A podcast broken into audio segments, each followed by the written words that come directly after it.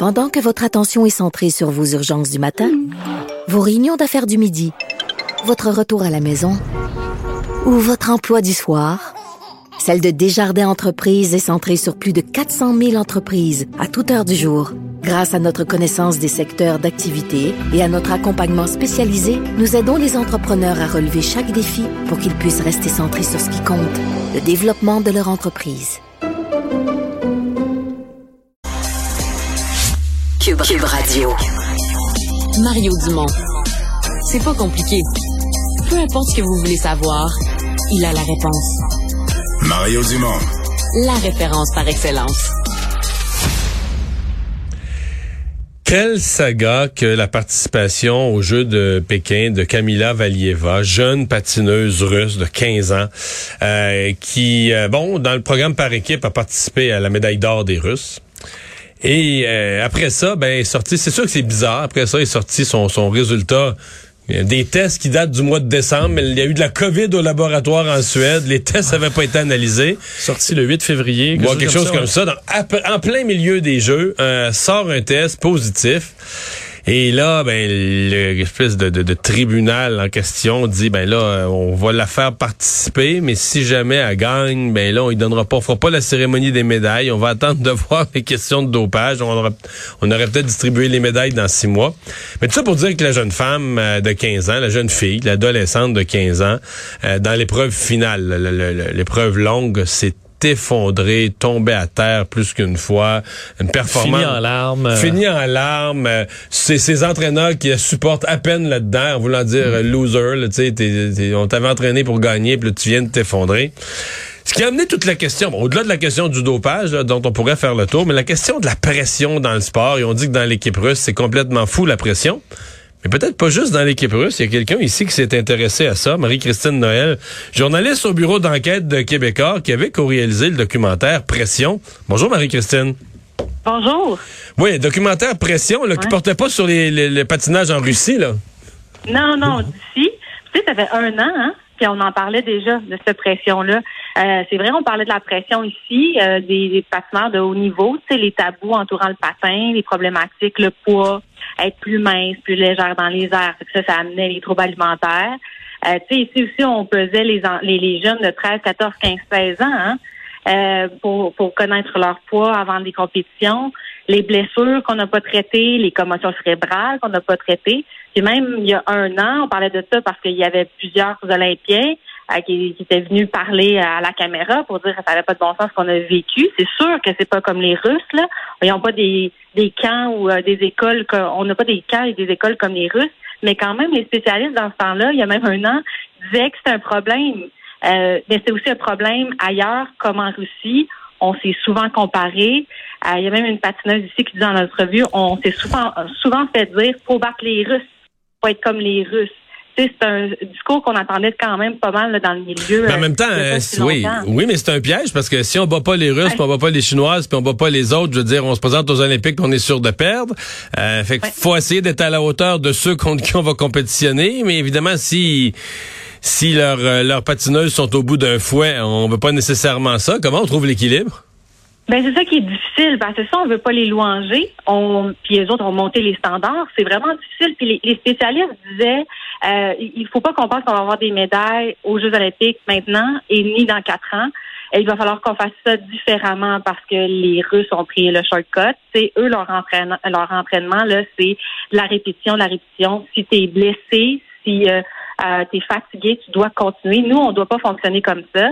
Et c'est démontré dans d'autres sports, mais aussi dans le patinage artistique, que quand tu as une bonne équipe autour de toi, quand tu adaptes ton entraînement aux athlètes, ça fonctionne. Par exemple, euh, s'entraîner sept jours semaine, ça fonctionne pas pour certains athlètes. Il faut qu'ils s'entraînent quatre jours, puis ensuite se reposer. Et on voit vraiment des réussites là-dedans. On voit qu'il y a des patineurs, ça fonctionne vraiment bien. Si on est en train d'adapter ça, ça, ça peut fonctionner. Mais on veut pas des camps ou des écoles comme en Russie. Tu sais, la, la, la coach qu'on voit, là, Thierry euh, euh, toute là, son camp s'appelle Sambo 70. Là. Euh, on la compare à un général d'armée de mission là, qui veut des médailles à tout prix, qui importe les moyens employés. C'est la victoire qui compte. Là. Euh, hmm. c'est, le, journaliste Robert Froisy là, qui sortait ça hier. Euh, on veut pas ça ici, puis on n'est pas obligé de le faire. Parce que ça s'appelle un camp, là, puis on sait plus trop, un camp, un camp d'entraînement, camp de patinage ou camp de concentration quasiment. Non, mais je veux dire dans le sens... Ben, je, je vais pas aller là, mais c'est ouais. le mot Euh, camp, là, on se dit, voyons, c'est un, c'est quoi le, le- le genre de discipline, euh, le genre de discipline alimentaire, exercice? Est-ce que, est-ce que c'est encore une vie humaine, là, tu sais? euh, C'est ça, puis ils ont tous des problèmes, ils ont tous des, tr- des troubles alimentaires, ce qu'on on répétait aussi dans, les articles dans les, dans dernières semaines. Ici aussi, hein, il y a beaucoup de patineurs qui ont lâché le patin parce que, notamment, il y avait des troubles de, santé, puis des, troubles euh, alimentaires. C'est la même chose là-bas. Puis là-bas aussi, il faut se dire, les grands champions russes et les grandes championnes russes, là, ils font juste un cycle euh, olympique ou presque, hein, parce qu'ils se deviennent trop vieilles. Ils sont remplacés par des jeunes. Parce que ces jeunes-là de 15, 16, 17 ans, comme Camila Valieva, ben elle, elle n'a pas, par exemple, ses menstruations. Donc, elle n'a pas des formes, elle s'est pas développée. Donc, c'est plus facile pour elle de sauter dans les airs, contrairement à nos patineurs qui ont 20, 21, 22 ans. Mais les patineurs ici aussi, la même chose, avec les pesées, avec les troubles alimentaires, ben, ils n'ont pas leur menstruation avant 19 ans. Donc ça, ça commence à devenir un problème. C'est qu'ils sont très, très, très jeunes, sont pas développés, ça saute mieux, euh, ça fait des programmes, des quadruples sauts, des triples axels comme on a vu hier. Euh, ben, essayer de, de, de battre des, des jeunes filles comme ça, c'est difficile pour nous, mais on peut y arriver avec la bonne technique, avec des, Ouais. euh, des bons spécialistes. Le cas quand même de, de cette jeune fille, de Camila Valieva, ce qu'on a vu cette semaine, je sais pas, toi, tu as dû voir les images là, en larmes après, euh, la prestation où elle s'est comme décomposée sur la glace pour pleurer après. Euh, ça a dû te faire penser au documentaire? Oui, effectivement. C'est c'est une grande tristesse là. Euh, puis puis c'est pas juste elle. Hein. Je sais pas si vous avez regardé les images ensuite qu'on voit là, même celle qui est à la deuxième place euh, va euh, va dire je, je veux plus patiner. C'est c'est un c'est un mauvais sport, je veux plus. Euh, la, celle qui est première, qui a gagné, qui est devenue championne, elle est démolie. Euh, elle ne veut pas. euh, on, on la voit dans son visage. Là, elle est triste. Euh, elle, elle pleure. Elle veut pas vraiment la médaille. On a l'impression que c'est ça. Il n'y a, y a pas de joie. Elle est toute seule sur son banc. Elle vient de gagner une médaille. Il n'y a personne qui va la féliciter. Euh, c'est- très triste tout ça. Et ça me faisait penser oui à certaines patineuses qui ont vu leur carrière se terminer très rapidement à cause des blessures qu'on n'a pas traitées, à cause des commotions cérébrales qu'on n'a pas traitées euh, ou parce que elles ont développé un trouble alimentaire tellement grave qu'elles n'étaient plus capables de patiner.